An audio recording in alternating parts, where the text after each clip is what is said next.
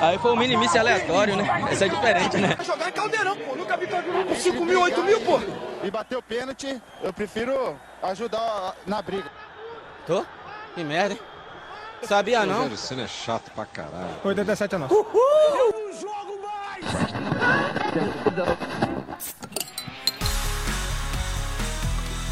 Salve, salve torcedores! Sejam bem-vindos ao terceiro De Bico! Brasil!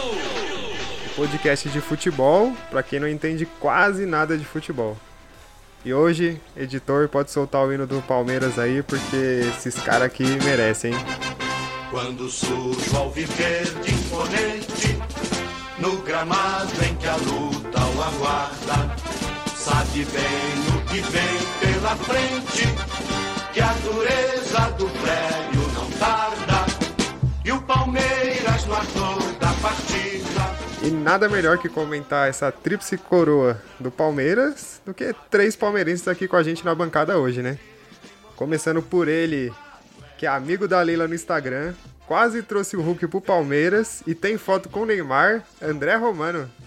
Salve, Gu. Prazer, boa noite. Prazer aí falar com todos. Obrigado pelo convite. Quando precisar, estou à disposição, irmão. É isso, é nóis. E ele aqui também com a gente, o fã número um do Marcos Rocha, Nicolas. salve nação palestrina, salve Gustavo, salve André, salve rapaziada da, da, do podcast. É uma honra estar entre nós comentando sobre essa tríplice coroa em um momento histórico que nós, nós e mais de 20 milhões de palestrinos ficamos orgulhosos do nosso time. É Isso aí, é isso aí. E aqui, completando a, a bancada palmeirense, ele que é Team Capitão América, mas gosta mais do Homem de Ferro, William. É, valeu, pessoal. Estamos aí pra falar aqui do Palmeiras, né? E espero que eu não passe vergonha que nem meu time passou no Mundial. Deixa o Mundial pra lá, deixa o Mundial pra lá. E aqui também com a gente, o corintiano que vai. Não sei se vai falar muito nesse episódio aqui, mas. Gil, fala aí. É isso aí, estamos aqui mais uma vez reunidos, mais uma vez rodeado de amigos. Vamos falar do Palmeiras aí, a expectativa aí, o que que, o que, que esse Palmeiras ainda pode mostrar aí pra nós. É isso aí, eu sou o Gustavo, o host de vocês de sempre, e vamos lá, né? Falar desse, desse Palmeiras que tá ganhando tudo. Sabe ser brasileiro Ostentando a sua Então e aí, eu quero saber da bancada como é que tá aí depois dessa título do, do Campeonato Paulista, título da Copa do Brasil, título da Libertadores, quarto melhor do mundo. Como é que tá a expectativa pra esse próximo ano? Ah, eu acho que tá com a expectativa boa, né, mano? O Palmeiras já tem uma base pronta. Teve uma. revelou uma molecada aí que tem futuro. O Patrick de Paula, Danilo, Gabriel Menino. E agora é só fazer umas pequenos ajustes ali, umas contratações que até hoje o Gagliotti tava falando, umas contratações pontuais. E eu acho que o Palmeiras entra novamente aí como favorito pra ganhar, eh, sei lá, a Copa do Brasil, disputar o brasileiro. Já tem duas finais aí que já tá vindo pra cima aí, que é a da Supercopa e da Recopa. Eu acho que as expectativas pro ano tá, tá excelente. E você, André, que não cansa de fazer figurinha aí do, do Palmeiras com, com título e tudo mais? Ah, pra mim esse ano foi memorável. Nunca vivi isso, né? Tríplice coroa. É... Eu não tô igual a você, né, Gu? Você nunca gritou, um- nunca mandou um é campeão no WhatsApp. Ô, mas tinha que falar É, isso. eu tô na euforia ainda, tô vivendo, parece que um sonho ganhar Libertadores pra falar. Falar a verdade, quando ganhou a Libertadores, eu falei assim: "Ah, nossa, não vou ligar se se perder a Copa do Brasil, Mundial, blá blá blá, blá porque é um título que todo mundo sonha, né? Eu em 25 anos de de vida esperava, sempre esperei isso e ganhou, ganhou de rival, ganhou no Maracanã. Em tempo de pandemia foi a foi a maior foi a maior alegria, né? E a expectativa é pelo menos mais um título aí, né? Copa do Brasil ou o Brasileiro do ano que vem. Acredito que o Paulista, o Paulista não. O Palmeiras não vai forte porque vamos com reserva, com o time com a base, né? Com muito moleque, sub-20, vai muitas oportunidades. Deus? Deixa pra nós um pouco, né? Mas vamos ver, né? Vamos ver. Vamos ver se o, se o São Paulo aí consegue esse, essa proeza. É, tem que, tem que ter esperança. Mas você falou da, da pandemia, eu fiquei, eu fiquei bem triste, mano. Tipo, tríplice coroa, o estádio vazio, vocês não podendo estar tá lá, é, é foda. É. Imagina. Imagina a sensação que seria estando lá, né? Em qualquer um dos três, né, que, que, que conquistou. Que foram três títulos históricos, né? E você, Nicolas, como é que tá aí pro Palmeiras esse ano? Olha, Gustavo, minha expectativa é a melhor possível, porque eu acho que o Gariotti e o Anderson Barros, eles fizeram, eles desmantelaram o esquema. O que, que queremos para a Sociedade Esportiva Palmeiras? O que, que é, é condizente com a história do Palmeiras? Ou seja, o que mudou foi a atitude, foi a compra de ideia entre treinador e jogador porque eu agradeço até pelo que o Luxemburgo fez no Paulista, ele que revelou os garotos como o, Dani, como o Patrick de Paula, o Gabriel Menino, o Danilo. Isso ele foi o responsável por ter subido os moleques da base. Eu concordo. É, mas eu acho que o que mudou foi a atitude, porque o Palmeiras, no, após o, a, a, a, conquista do título paulista, eu via muito pragmatismo, que foi um, acho que é um fator que foi muito preponderante para vários treinadores brasileiros fracassarem, como Mano Menezes, é, Abel Braga, por exemplo. E a minha expectativa é a melhor possível e eu acredito no título da Libertadores, porque o Palmeiras se tornou um time cascudo, tornou, é, ganhou essa experiência e ainda mais com reforços que po é, podem vir, como Borré, até o próprio Cuesta e ainda com a é, manutenção da base, o Palmeiras, a Sociedade Esportiva Palmeiras tem muito forte. E vocês acham que o Abel Ferreira teve um papel importante nisso tudo? Ou vocês acham que tipo foi, ele pegou um caminho já um time já andando e só só colocou um toque de magia nele? Não, pra mim ele foi o principal, o, o Gu. Pra mim ele foi o principal. Sem ele eu não acreditava em nada disso que foi possível. Ah, eu também acho que ele foi o principal, porque eu acho que se, se mantivesse o Luxemburgo a gente não tinha brigado por título nenhum. E eu acho que ele que deu. Eu acho que até o Cebola lá naqueles jogos lá que ele, que ele assumiu, ele deu uma ajustada, mas o, o, o Abel foi o cara fundamental aí pra, pra mudança de atitude do Palmeiras. Ele foi a cereja do bolo ali que faltava. Uhum. Foi a missão honrosa. A participação do Cebola também, né? E mostra que no futebol, às vezes, currículo não quer dizer nada, porque o, o Abel também chegou, né? Não tinha nenhum título na carreira, né? No futebol você precisa se atualizar até hoje, nos dias de hoje, porque o futebol não é do século XX. Mudou tudo de tática, é, posicionamento, absolutamente tudo. Então o Cebola e o Abel, eles plantaram essa atualização técnica e tática e também o principal, que foi a atitude. É, é eu acho que assim, que tipo, mano, ele, ele fez o Palmeiras jogar de uma forma, ele reaproveitou a forma que o Palmeiras estava jogando, ele não teve tempo, né? Porque, tipo, foi tudo. Ah, foi tudo corrido por causa da pandemia. Mas eu acho que agora, ele com mais tempo agora de poder treinar o time, tipo, o time vai estar tá bem mais encaixado, bem melhor e, cara, eu acho que esse ano o Palmeiras pode não fazer outra tríplice coroa, mas pelo menos um título importante eu acho que, que tem chance de levar. Eu também acredito. Porque tá um time muito cascudo, você não vê time perder para time pequeno em casa, joga muito bem. E apesar de tudo, a, acima de tudo, tem líder de grupo, que nem como o Everton, Gustavo Gomes, Felipe Melo, que são os pilares para transmitir essa experiência para os garotos também. Eu acho Luiz. que isso é fundamental também. E, também. E pior que parando pra, pra olhar no ano passado, vocês não contrataram muita gente, né? Pelo não, não. Foi o Vinha. O Rony. O, o Vinha e o Rony. O Vinha, o Rony e os meninos da base que subiram. Mas também os meninos da base que subiram, né? Nem precisava de contratação, porque todo mundo foi muito bem. Foi, foi demais. Exceto as lesões do, do Verão, né? Nossa, é verdade, vocês têm o Verão ainda machucado. Mas esse aí eu acho que tem futuro, hein? Esse eu acho com que. Com certeza, com certeza. Mas não é querer desmerecer também o que o Verão conquistou, que ainda é um garoto, mas eu, na minha opinião, o Wesley é um jogador bem mais completo que o Verão, na minha acho opinião. Então, mas aí eu tenho uma opinião assim, porque o, o Verão, o Verão tem o quê? 18 anos? É. O Wesley já tem 21 ou é 22, não é? é? Então, e outra, esse moleque provavelmente não vai ficar, acho que menos de um ano. Porque ah. ele é aquele cara que quebra a linha de defesa. Era como o Keno fazia no Palmeiras, o Dudu fazia no Palmeiras. E é raro você ver isso hoje no futebol brasileiro e também aquele camisa número 10 também, que fica em falta. Mas o Wesley, ele tem um futuro exuberante no futebol. É, ele é o jogador que todo técnico gosta, né? Quebra linha, driblador. Então eu acho bem interessante. Imagina ele pega um cara, ele joga com, com o Luiz Adriano que é experiente. Imagina chega um Borré. Acho que só vai a carreira do moleque vai voar agora, estourar, né? Porque mais um pra ajudar, mais um pra fazer gol. Temos novidades sobre isso, temos Ó, novidade. Informação, informação. Apurada hoje.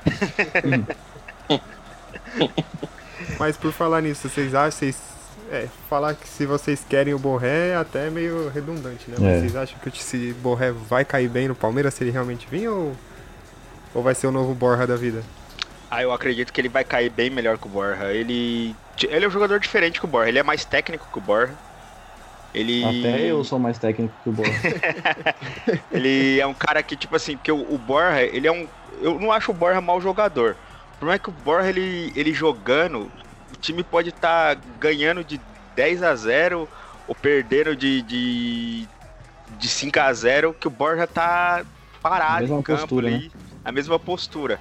E o, você vê que o Borré não, o Borré ele, tipo, cara, você viu os jogos do River Plate, o cara tá Ah. correndo o tempo todo. E ele, ele, ele virou centroavante, que ele era jogador de lado.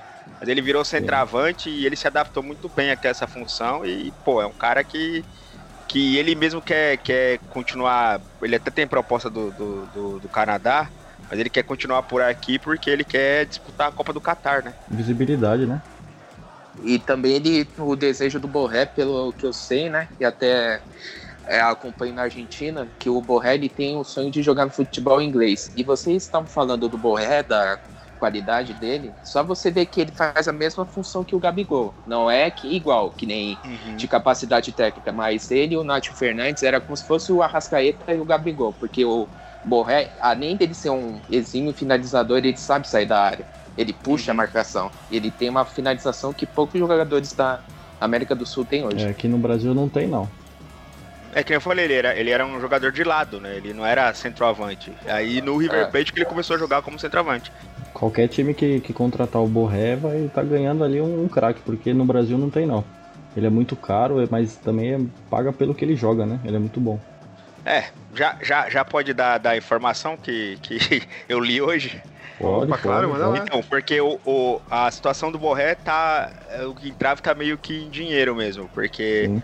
ele é, pedindo em luvas, ele tá pedindo 28 milhões de reais.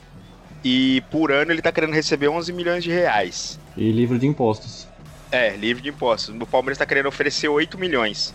Aí tá naquela conversa, né? E também tá, tem um papo de que estavam falando que ele queria, ele não queria sair do, do River Plate sem o River Plate ficar sem nada, entendeu?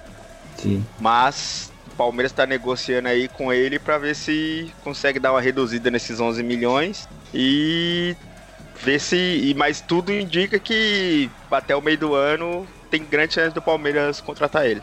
É, seria algo muito bom. É porque, querendo ou não, ele só pode vir em julho, né? Sim, sim. É, Sim. porque o contrato dele é. Ele pode assinar um pré-contrato agora, mas aí ele só pode se apresentar em julho. É, e eu acho que a vinda do Borré pro Palmeiras também, eu acho que beneficiaria ao Rony, porque o Rony, ele é, ele não é aquele jogador técnico como o, o Dudu ou Wesley, esses pontas de quebrar a linha de marcação. Mas o Rony, ele tem uma grande virtude que é, até eu tava acompanhando na, no estágio 97 da Energia que os caras falaram que é uma grande verdade. Ele tem a mesma função que o Romero fazia no Corinthians, que ele voltava e marcava é, com uma extrema qualidade. E, aí, tanto é que no jogo contra o Grêmio, meu, que ele fez, aquele, a dedicação dele foi uma coisa absurda. É, no começo ele tirou um gol, tava 0 a 0 tirou o gol do Michael. É, então, teve uma hora que ele desarmou o Ferreirinha também. Sim, sim. Ele iniciou o, a- o gol do, a jogada do segundo gol também. É. Então, o Rony, você pode até questionar é, a- o defeito dele é que ele perde muito gol, mas dedicação, eu não tenho nada a falar do Rony. Ele é super dedicado, ele sabe, ele entendeu o que é jogar no Palmeiras. É, o Rony, o Rony, tipo, cara, ele fez uma Libertadores. Ele pode não ter jogado tão bem no brasileiro, mas a Libertadores dele foi boa pra Memorável, caramba. né? Memorável. Memorável. Ele jogou que de falso 9. Uhum. Tanto que ele disputou com, com o Marinho aí pra ganhar o prêmio que saiu hoje lá de o Rei da Rei da América lá. Eu acho que o Marinho acabou ganhando mais por carisma mesmo, porque. Eu também, porque se você for ver na, na final que valia, ele não, não fez grandes coisas, né? Não, o não Vinha anulou ele 100%. Não mesmo. Eu ia perguntar pra vocês qual do- dos três títulos foi o mais comemorado, mas acho que não tem nem graça, né? Acho que eu tenho certeza que foi a Libertadores. Com Mas certeza. eu quero saber de, de vocês. Vocês acharam que a final ali foi contra o River? Ou vocês achavam que o Santos podia aprontar? O André, eu sei que ele vai falar que o Santos nem é time, né? Então, então- Não tem torcida, não vale. Ah, cara, eu assim, eu achei contra o River, eu falei, puta, mano, se passar do River, É. acho que a chance da gente ser campeão é, é grande, assim, tipo, é meio passo. Já tá com a mão na taça, entendeu? Só que é claro, sempre fica aquela expectativa, né? Mas o Santos, o Santos é meio que freguesão do Palmeiras, entendeu? Assim, essas Sim, coisas. sim, sim. Então eu até fiquei mais otimista, assim, em ser o Santos. Acho que se fosse o Boca, eu ficaria mais preocupado. Eu também, mil vezes mais. Apesar da qualidade ser inferior, né? É, mas o Boca, o Boca, o Palmeiras com Boca, o Palmeiras É. mata-mata é, tem um histórico ruim. Na minha opinião, eu acho que a final da Libertadores foi contra o River, que foi um- uma partida que foi algo assim, uma coisa de maluco, Edson. Parecia um filme Uau. de terror. Meu. Então, filme de terror, aquela bola do Emerson Santos que ele tirou É. em cima da linha, o Everton defendendo, bola na trave. River, aquele jogo É. massacrou o Palmeiras. E o Gustavo Gomes machucando com 15 minutos. Não, sim, ainda entrou o Imperior também. É, E eu acho que assim, o Boca, esse time, eu vou te falar, se viesse contra o Palmeiras, eu não teria medo, porque eu vejo que o Boca Juniors, ele tem tradição, ele tem camisa, ele é campeão da Libertadores. É o segundo maior time da Argentina, pois o Independiente, em questão de história, é maior que o Boca, na minha opinião. E eu acho que assim, o, Palme... o Boca Juniors eh, foi, o- foi o pior time, pior até que jogou contra o Corinthians em 2012, que era Santiago Silva, Schiavi com 40 anos, que ele que entregou a bola do gol do Emerson Sheik também naquela partida.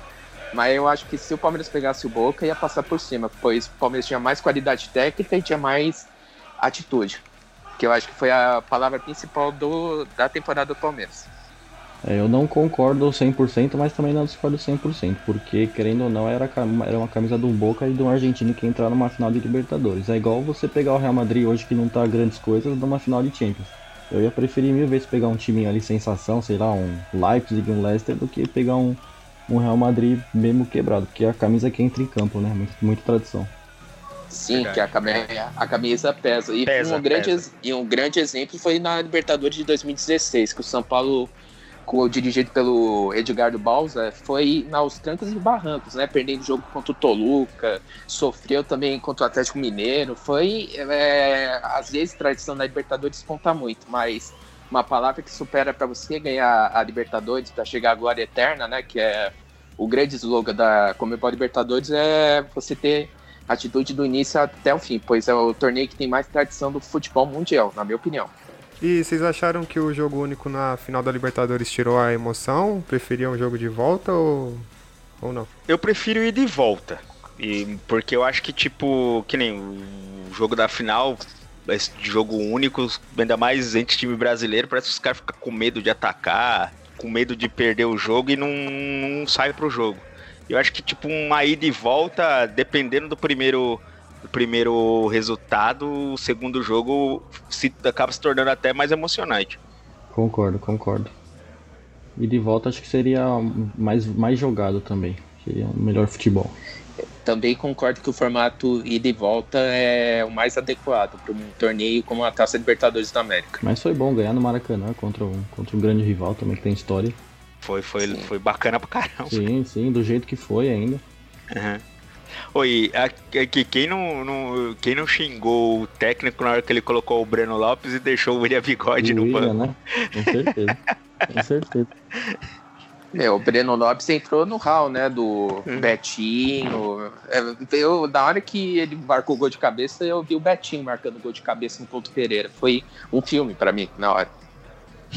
foi mesmo, foi mesmo. Também tive a mesma sensação. Cara, eu ficava. Tipo, Na hora que eu vi que foi ele que fez o gol, não sabia se comemorava, você falava, caramba, É. o Breno Lopes fez o gol. Hum. Até tanto é que assim que acabou o jogo eu comprei a camisa dele do Breno Lopes. caramba, essa Comprei, comprei, comprei. Mas isso mostra também a capacidade do Abel Ferreira, né? Que ele bota confiança nos jogadores. E até todos os jogadores do Palmeiras, sem exceção, afirmam isso, que ele passa confiança. Pra... Eu acho que também isso é o fundamental. É o técnico acreditar e confiar no jogador, mesmo que ele esteja numa fase apática. Porque pra você botar um jogador que tá vindo agora, primeiro ano, você não completou nem um ano de clube, né? São meses.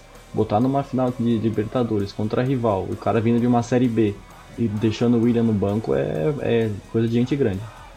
Sim, ainda o William, meu, o William que ele- com, com o currículo que ele tem com o Palmeiras, os jogos que ele já decidiu também, é, foi inacreditável e até foi o dedo do técnico, isso, do Abel. Não, e pra, pra você ver que é- foi um negócio assim tão inesperado que nem pro Mundial ele foi escrito. É. Então, é, completando aí, eu acho que esse, esse é um ponto interessante da final única. E vocês acham que o que prevalece então é a estratégia do técnico? Porque dois jogos você trabalha, né? Tivemos um grande exemplo agora, o, o Palmeiras ganhou o primeiro do Grêmio, o segundo jogo vem mais no banho-maria. Agora um jogo só, dá para um, um técnico montar uma estratégia ali que, que nem o próprio William comentou aí, o time brasileiro gosta muito de recuar, né? Vocês acham que um jogo único dá pra montar uma estratégia pra sair campeão? Ah, eu, eu acho. É, por- a- eu acho que os técnicos fizeram a diferença, né? Porque quando o Cuca foi expulso, cara, o Santos sentiu muito, muito, muito. Ficou um time perdido, não sabia o que fazer, não tinha estratégia.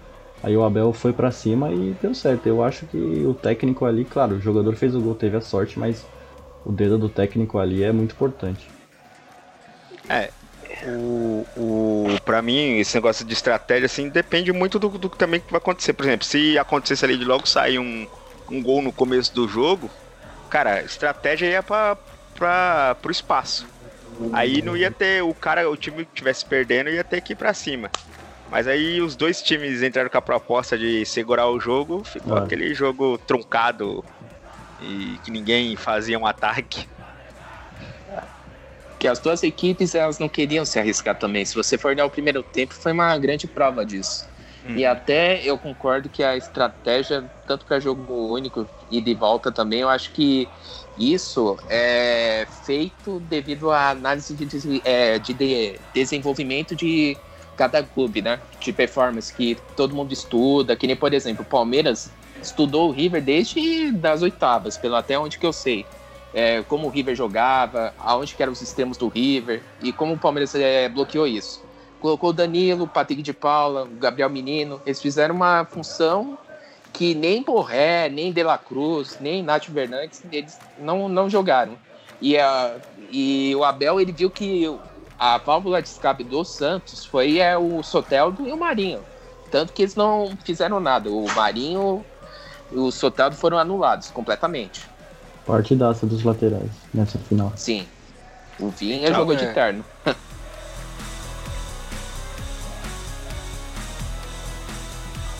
Voltando um pouquinho ao, ao que nós estávamos conversando agora há pouco, então se fosse o professor, né? Professor, vocês acham que eles. Fechou? Vocês acham que ele, ele não ia aguentar essa reta final da Libertadores? Eu- Talvez eu até acho que a eu- reta final da Copa? Eu acho Não. que o Pô fechou não chegava lá. É, ele não Fechou. chegava não. Não chegava não. fechou, Pô fechou, acho que ficava no River. Não, não, porque eu acho que o Luxemburgo é o mesmo problema do Renato Gaúcho, porque o Renato Gaúcho vive num mundo paralelo. Ele acha que ele é o melhor futebol do mundo, ele que sabe tudo, sabe?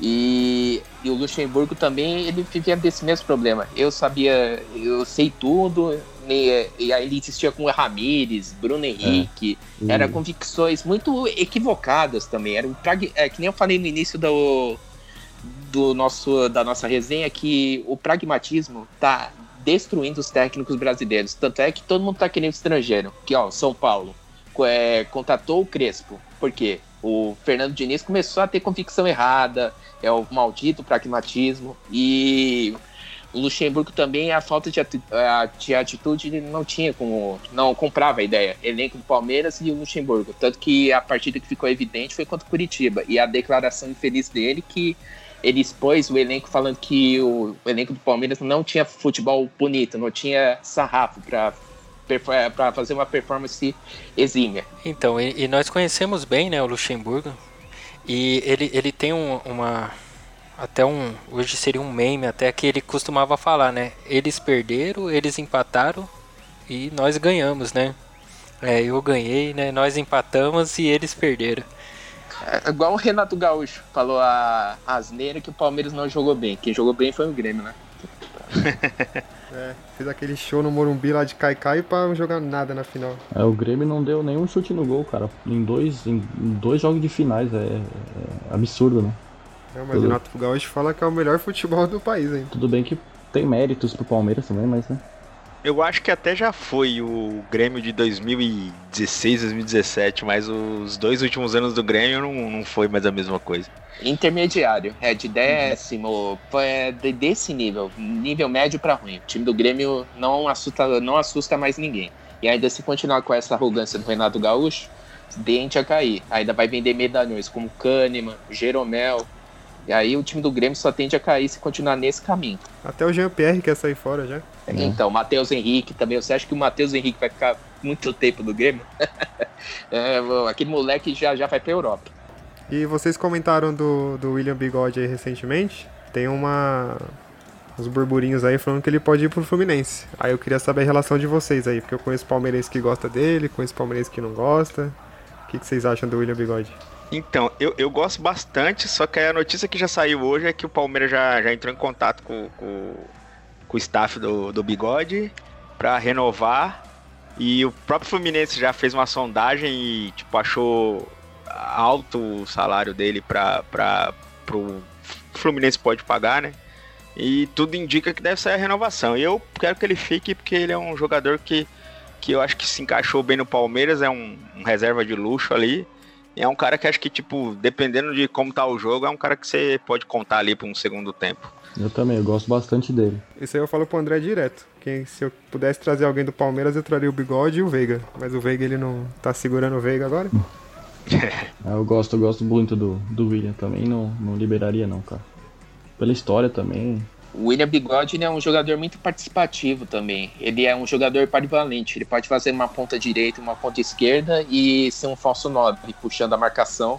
E também é, mostra como acho que a falta de lucidez em vários clubes brasileiros é evidente, porque com todo respeito com a história do Fluminense Futebol Clube, mas eu acho que se você for olhar os problemas financeiros, e é que o Fluminense passou, o Botafogo passou, o Vasco passou, até com falta de pagamento de água e de luz, que na época da pandemia, eu acho que é bizarro isso.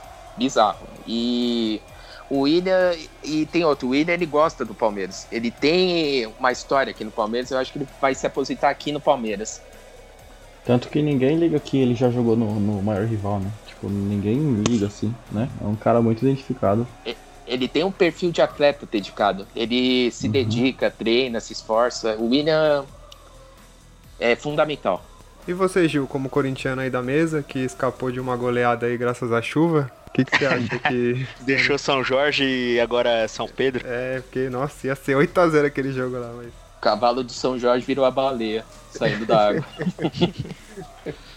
Bem, eu eu acho que hoje em dia, já foi até comentado, né? O futebol ele mudou bastante e o futebol é uma construção, né? É, eu nunca vou esquecer, né? É, quando a gente tem um grande exemplo que é o Manchester City. O Manchester City ele é um projeto que eles colocaram nove anos para ganhar uma Champions. Passou os nove anos e não ganharam. Mas a gente vê se até o time inglês ele tem um projeto né? Por que, que aqui ia ser diferente? E o Palmeiras, o Palmeiras ele estava vindo com muita ansiedade. Principalmente chegou a Crefisa, tudo, veio estruturando, veio o projeto da arena, academia reformulada, mas o Palmeiras estava com muita ansiedade e aí não estava dando certo. E aí a hora de parar e pensar, vir organizando direitinho, porque um ponto muito interessante até que foi comentado, que a temporada que deu melhor foi a temporada que contratou menos, né? Olhou um pouquinho mais para academia né? Estruturou e é isso, é a prova de que o futebol é um trabalho. Acho que o primeiro ano que a Crefisa chegou não é o primeiro ano para sair ganhando tudo, né? É todo um trabalho e mesmo que eu acredito, eu acho que o projeto é o projeto mundial, ainda sempre vai ser e tem muita coisa para acontecer, né? E já tá, né? Então eu acho que o Palmeiras está no caminho certo, sim, é, de estrutura. Hoje em dia o futebol não é só nas quatro linhas, né? A gente sabe disso. Mas sabe qual? Você falou que o Palmeiras ficou ansioso. Mas eu vou te falar também uma coisa que eu acho que anos como 2017 e 2019 foram anos que não foram tão bons para a Sociedade Esportiva Palmeiras. É que eles apostaram muito em contratação de promessas de outros times. Exemplos como Carlos Eduardo, Egi, é, até me dá um arrepio de lembrar é, e sendo que dentro do, do Palmeiras a gente tinha essa base. Só você ver, era título após título. É, tinha promessa aqui, foi contratar promessa de Atlético Paranaense. Eu acho que foi aí que o grande problema do Palmeiras. Eu acho que a solução foi aí para a base, né? O Palmeiras ele contratou peças é, com precisão, como a defesa. O Gustavo Gomes arrumou a defesa do Palmeiras, a lateral esquerdo Vinha arrumou a defesa do Palmeiras e se livrou de um encosto como o Diogo Barbosa, sabe? Hum. E tem um ótimo reserva com o Vitor Luiz, que é um bom reserva para o Vinha, né? Que o Vitor Luiz é um jogador da base do Palmeiras, é aplicado, sabe marcar, muito mais que o Diogo Barbosa que estava no ano passado, né? E eu acho que o Palmeiras ele se estruturou menos, é, com detalhes. E eu acho que aí foi o é, segredo do sucesso. Eu, você falou do Atlético Paranaense aí, eu sou muito grato, porque o Everton, Rony e Rafael Veiga, todos de lá, então, pô. Não, sim, sim, mas eu tô falando, teve outras promessas, que nem eu citei ah, essa sim. do Carlos Eduardo. Ah, Carlos Eduardo era do Goiás, né? E foi pro Egito. Desculpa, era do Goiás. Ah, então, ele, o Carlos Eduardo ele era do Goiás, ele foi pro Pirâmides, que era o time que o é. Keno jogava. É e aí o Palmeiras contratou ele, mas o Palmeiras não vingou. Ele fez um gol só contra o São Paulo, nem ele sabe como acertou o time. É, foi um golaço. É? Tinha, um golaço, tinha, o, tinha outro ponta ruim lá, Felipe Pires. Nossa. É, Felipe Pires, que eu acho que tava no Fortaleza, se eu não me engano, e não Nossa, sei se é, ainda tá por lá. Ainda o, a catastrófica é, o catastrófico investimento no Ricardo Goulart também, que aquilo até hoje não entendi. Que nem. Tá explicado. Todo... É. Meu, aquilo eu acho que também foi um soco na cara pro Palmeiras entrar em nocaute naquela temporada. E era um jogador que eu botei fé quando veio. Botei fé, mas. Felizmente não, não deu. Mas mercenário também, viu? Pra sair dessa forma também foi a incompetência do time e a... o interesse financeiro do Goulart também. É, o Matos também deve ter feito alguma jogadinha ali, né? Não, o Matos foi um. Contratou, ganhou título, mas foi 2019 foi um verdadeiro pateta. E pra esse ano o Palmeiras tá com uma listinha aí de, de reforços pontuais aí. É, vamos falar disso, vamos falar disso. O, só um adendo aqui que o Gil falou que o Palmeiras tá ansioso, imagina o São Paulo então, né? o Palmeiras tava ansioso, o São Paulo. o São Paulo, o dia que se livrar do Daniel Alves, o São Paulo vai começar a melhorar. Eu só digo isso a vocês. Ou pelo menos ele jogar na lateral. Enquanto ele cai é, inventando querer jogar no meio aí. É eu que nem não vai pra bom. lateral, não. Eu acho ele muito bom, muito bom, muito bom. Porque o Daniel Alves, eu acho que é assim. É mais arrogante do ele fala mais pela arrogância do que a qualidade técnica. Ele acha que ele manda no clube, ele dirige o clube, sabe? Eu acho que o clube tem que ser acima de qualquer jogador. E ainda mais o São Paulo, que tem uma reputação histórica no futebol sul-americano brasileiro. Eu acho que o Daniel Alves não, não é perfil pro São Paulo. É, eu não sou torcedor, claro, né? Mas eu acho ele diferenciado. É lógico que às vezes ele é, entre aspas, assim, meio vagabundo, né? Mas os, dos, dos jogos que eu vejo do São Paulo, é, ele é um cara que, meu, ele enfia duas, três bolas e pode ganhar jogo, mas aí você olha, o cara cruza a bola, vai pro Arboleda, vai pro Pablo, vai pro Paulinho Boia, pro Toró, entendeu? Ele, mas ele inicia muita jogada interessante, assim. Claro que, né? É, às vezes ele tem um momento dele de, de vagabundo ali, mas ele, é, ele, é muito bom, ele é muito. é um nível muito alto também. Quer trocar nós com o Veiga ou não? Não. Não, muito obrigado. Se, se ele jogasse na lateral, até pensaria no caso. Se quiser o Lucas Lima, o Scarpa, aí fica à vontade. E o pior é que o Scarpa vocês deram o chapéu em nós, né? Naquela época ele ia vir sim, São sim. Paulo. Sim, sim. Bem feito, bem feito. Ah, mas o Scarpa eu acho que agora no, no- no- nos últimos jogos aí ele deu uma melhorada. Agora o Ah, Lucas deu, Lima claro. não tem Não jeito. vai. Tem jeito não. Lucas Lima é aquele famoso jogador mortofol. Ele e o Luan pode dar as mãos porque é as duas piores lombrigas do futebol brasileiro. É jogadores apáticos e que nunca vão mudar o, o estilo. Não tem dedicação a ser atleta. Verdade.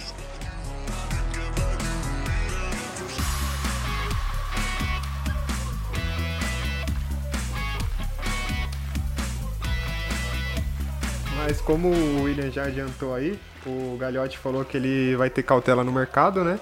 E vai trazer só algumas peças pontuais. Então, nesse gancho do Lucas Lima, queria ouvir de vocês quem vocês dispensariam do Palmeiras hoje e que posição vocês acham que o Palmeiras está mais carente? Acho que é unânime quem o Palmeiras, quem a gente gostaria que fosse dispensado. O Lucas Lima acho que já, Sim. já tá com hora extra ali já. Sim, sim. E eu acho que a posição que o Palmeiras tá mais precisando, apesar de ter o Veiga tá jogando bem, eu acho que um meia ali seria interessante aí. É, eu dispensaria o. Eu dispensaria o, o Lucas Lima também, claro. Acho que ele é o único jogador ali que é salário muito alto, né? O Emerson Santos ele foi negociado, né? Bom Foi, ressaltar. foi pro, pro Cachorro Rei Sul do Japão. É, exatamente. Eu acho que o, o Mike, cara, é um jogador que não agrega mais também. Eu acho Concordo. que ele, ele não é aquele, ah, lateral imediato. Eu não, não boto essa fé nele, assim. Eu acho que o tempo dele também já deu. Eu agradeço, ganhou bastante coisa, mas não teve participação em nada. E... Então acho, eu acho que o, ele e o Marcos Rocha é um nível muito diferente, sabe?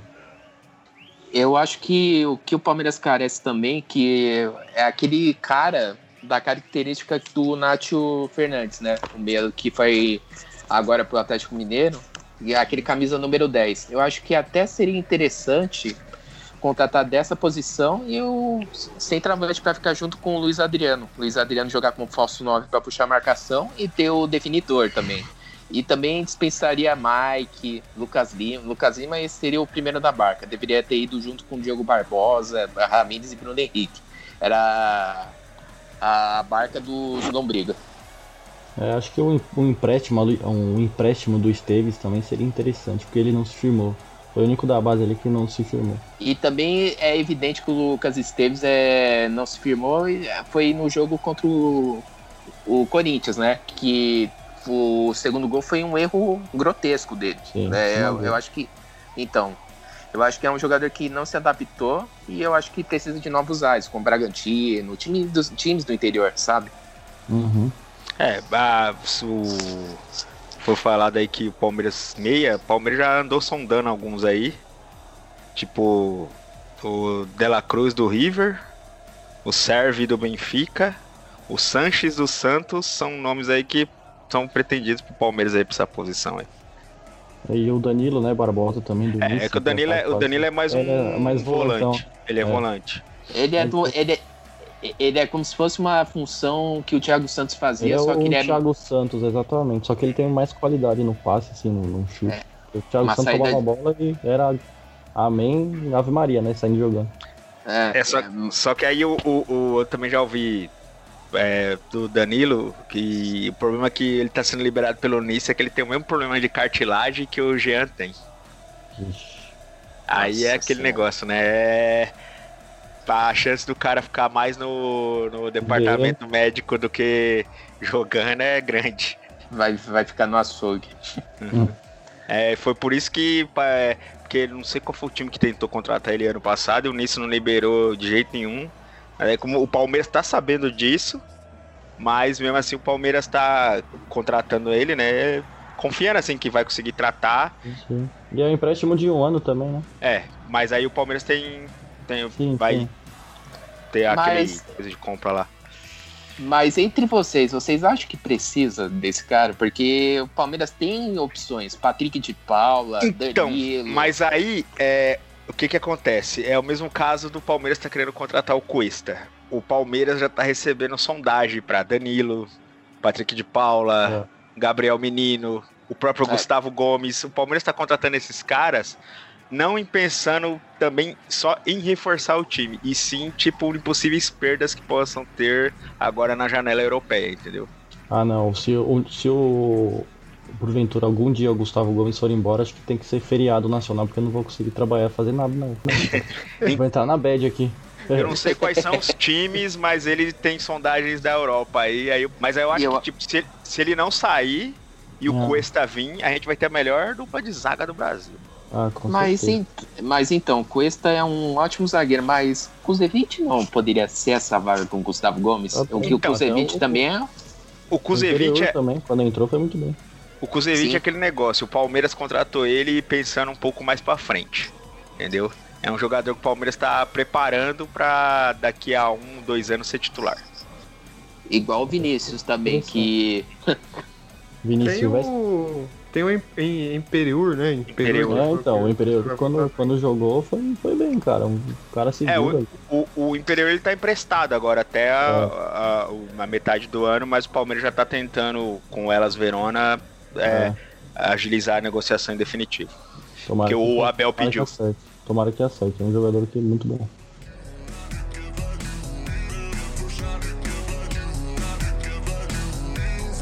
Vocês acham que o Palmeiras deveria vender mesmo já essas, essas joias? Porque dinheiro não tá faltando pra vocês, né?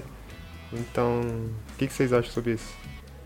É, é que o, o Palmeiras teve problema de déficit, né? Porque, como, apesar do Palmeiras ter ganhado esses títulos aí, por não ter arrecadação de, de renda de, de público, o Palmeiras teve um déficit de 100 milhões esse ano, entendeu? Então, dependendo aí da proposta que chegar, e, e a, gente, a gente é um, um país é, importador, entendeu? Ainda mais Então- com o dólar nessa, nessa É, desse jeito, se chegar uma proposta, por exemplo, a Juventus está de olho no Danilo. Dependendo da proposta que o- a Juventus fizer, não tem como segurar. É complicado.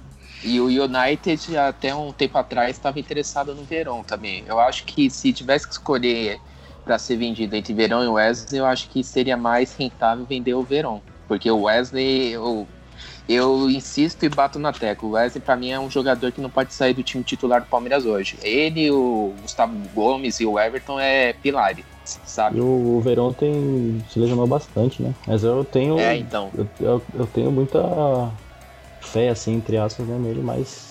Claro, entre ele e o Wesley, o Wesley tá anos luz na frente.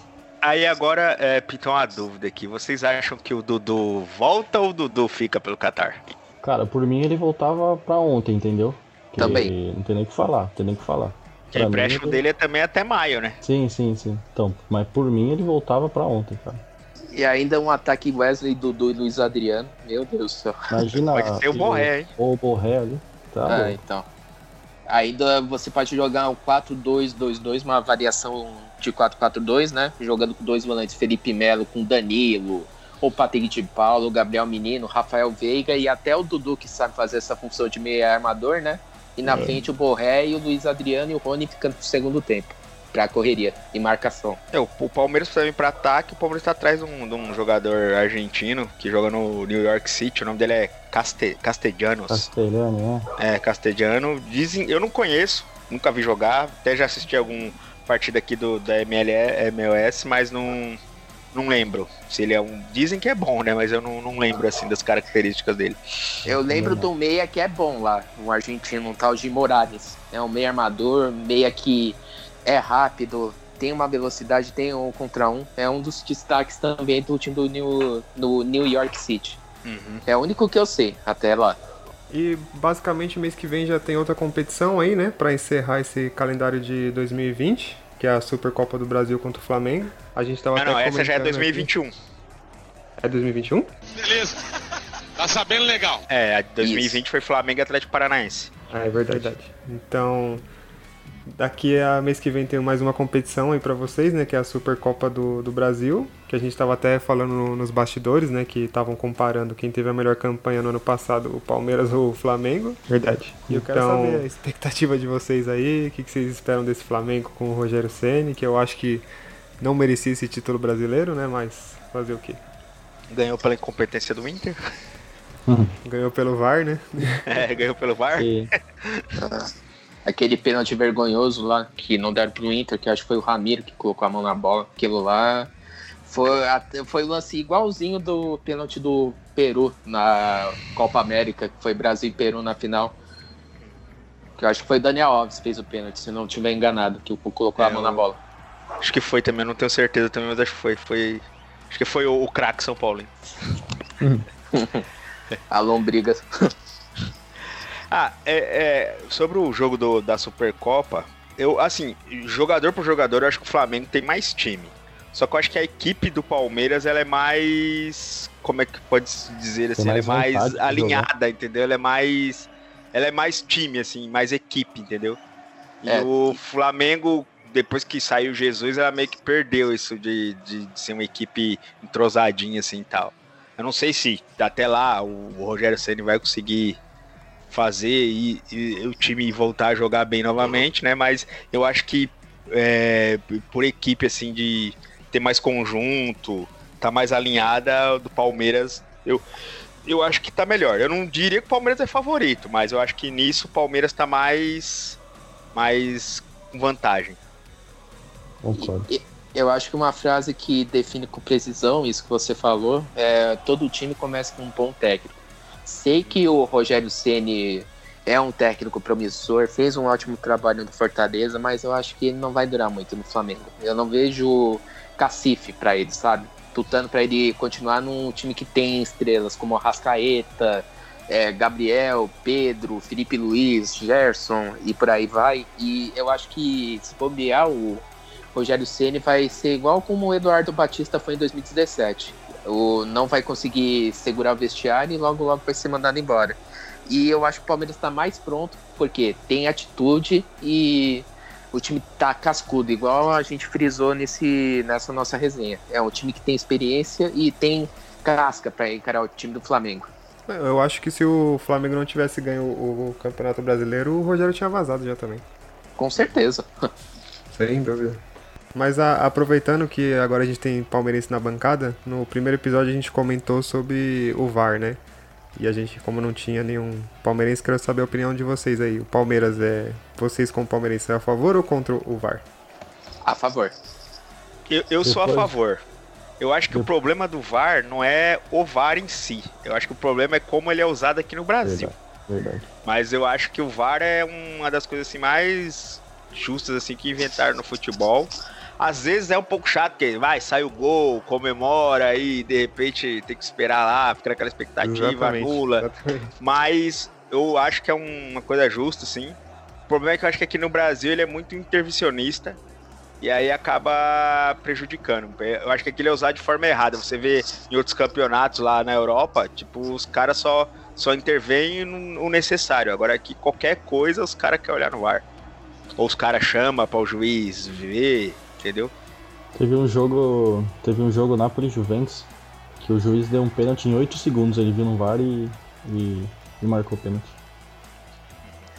Eu sou completamente a favor do VAR, porque eu acho que o grande problema é, são os trastes que operam ele. Aí você vê lá, é, Igor Júnior Benevenuto, é, Marcelo de Henrique, é, cada Ricardo Marques Ribeiro. Aí você vê esses caras operando o VAR, você olha, vai dar M3 pontinho, porque é, o VAR ele veio para ajudar a ter erro de direito, a consertar esses erros. E infelizmente o Brasil, o Brasil se hoje em dia o Brasil se tornou um país do, do- da bizarrice. Eles conseguiram piorar uma coisa que veio para melhorar o futebol. É, mas depois do. O- você falou aí com o palmeirense do VAR, cara. Depois do jogo contra o River Plate, nunca mais vou reclamar, viu, velho? É verdade. Salvou. O Vobo, tudo bem que ele Salvou. acertou em todos os lances, né? Mas senão eu acho que ia ser uns 18 a o 0 pro Rio. Então, é, a- é o VAR de Deus, né? Como todo É. palmeirense fala. É, guardei Deus. Fala o que você ia falar, Gil. Mas eu ia, eu ia falar do Flamengo, né? Agora ficou. Ninguém quer saber de Flamengo, Gil. Não, pelo tava de falando da final, Flamengo e Palmeiras. Não, eu vou falar do, a, a opinião do VAR, então. Ih, chegou o corintiano, olha lá. É, pronto. é. Você é contra porque vocês vão perder todos os títulos. Não, é, essa questão do VAR, é, eu acho que é, no outro podcast eu já falei que eu sou, sou contra, mas é, vocês levantaram uns pontos importantes e fica a impressão também que os jogadores também atrapalham, né? O jogador também, qualquer coisinha, ele olha pro juiz assim, meu, vai lá, né? É, vocês mesmos tiveram, né? Tem um, tem um meme muito, famoso, né? O jogador de vocês fazendo quadradinho lá, né? É, então, eu acho que os jogadores também atrapalham. O, o... o, futebol brasileiro, ele tem muito isso de, de manha, de relar cair. Nós que acompanhamos o futebol europeu, a gente vê também que, que nem acabamos de ver o, o Haaland jogando, né? Pode bater, meu. Bate uhum. no cara, o cara se mantém em pé e vai. Aqui não, aqui relou o cara cai, porque se ele cair agora, se sair o gol lá na frente, o VAR vai olhar. Então, na verdade, os jogadores também, eles têm que, têm que mudar um pouquinho essa postura. E os técnicos também, né? Eles desrespeitam muito os quarto árbitros ali, bandeira, é aqui, né? É, os, os, os técnicos, eles apitam junto com o quarto árbitro ali, né? Então, então, é muito chato, cara, não tem respeito nenhum. Eu acho que aí vem a grande diferença, que a América do Sul é mais marcada pela dedicação e pelo suor, e a, lá na Europa é aplicação e postura. Eu acho que é aí que conta a diferença da postura do jogador europeu pro jogador sul-americano. É, e tipo, aqui o pessoal é mais pela emoção, né? É. É, e tipo, meio que é, qualquer coisa é reclamação, é todo mundo vai pra cima do juiz, vira bagunça. É só você ver River Plate Boca Juniors, que foi no troféu que eles fizeram lá, do Maradona, né? Foi o comemorativo. Teve a expulsão do maluco lá, foi já oito caras de cada time em cima do juiz. Então, a América do Sul, é, os jogadores aqui, eles entram muito na cabeça do juiz. E aí o juiz acaba fazendo uma merda, é por culpa disso também. Acho que pela pressão. E também pela incapacidade técnica que o juiz comete, tanto do que está em campo e o quanto que está no VAR. Bom, mas é isso aí, né? A gente está já no, nos acréscimos aqui do episódio. Então, quero saber mais de vocês as considerações finais aí. A gente, eu acho que por, por ser um campeonato assim que eu acho que não é tão forte assim, acho que o Palmeiras mesmo jogando com o time reserva tem chance de, de se classificar. E tipo, eu tenho grande expectativa pro time esse ano. Eu acho que pro Paulista, o Palmeiras até que nem vai se dedicar tanto, vai, vai depender do que acontecer. Mas acho que pra competição assim, tipo brasileiro, Libertadores, o Palmeiras, ainda mais se fizer essas contratações pontuais aí que estão querendo, acho que o Palmeiras vai vir forte de novo esse ano. Eu acho que o Paulista vai ser um campeonato mais de oportunidades para mostrar quem merece ficar mesmo, porque até como você falou, os jogadores estão de férias agora e vão ser três grupos de férias, então não tem como conciliar Entendeu? Vai jogar, cada hora joga um, um time, não vai estar tá entrosado. Acho que é um campeonato mais de testes mesmo, Palmeiras e. Claro que vale taça, quer ganhar, mas acho que não, o Palmeiras não vai se dedicar tanto ao, ao Paulista. Parabéns, São Paulo, pelo título. Obrigado, hein? Obrigado, finalmente. Guarani ou Ponte Preta? tem, tem o Red Bull, eu tô, tô com medo do Red Bull. O Red Bull, eu concordo. Eu vi vocês falando no outro podcast. Eu acho que o Red Bull tem, é, tem, é, é, tem grande chance. É, só falta, mano. Red Bull campeão paulista São Paulo não, viu? É, o Bragantino já foi, né? e é o grupo do Palmeiras até que a gente considera o grupo da morte, né? Que tem Ituano, Bragantino e Novo Horizontino. É, então, mais difícil, né?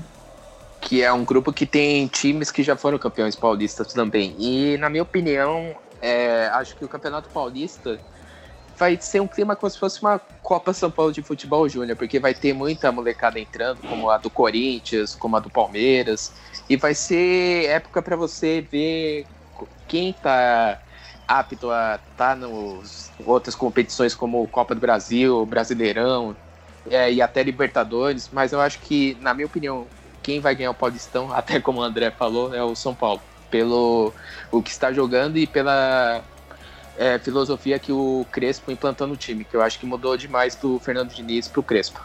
Gol do Pablo e passe do Daniel Alves. Isso. Então. Por isso que eu gosto mais de palmeirense do que de corintiano. No primeiro episódio eu já tava falando que o Corinthians é campeão paulista já, tá vendo, Gil?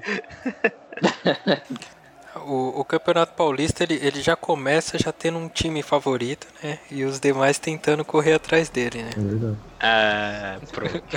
Eles só não é caíram por causa da pandemia, só por causa disso.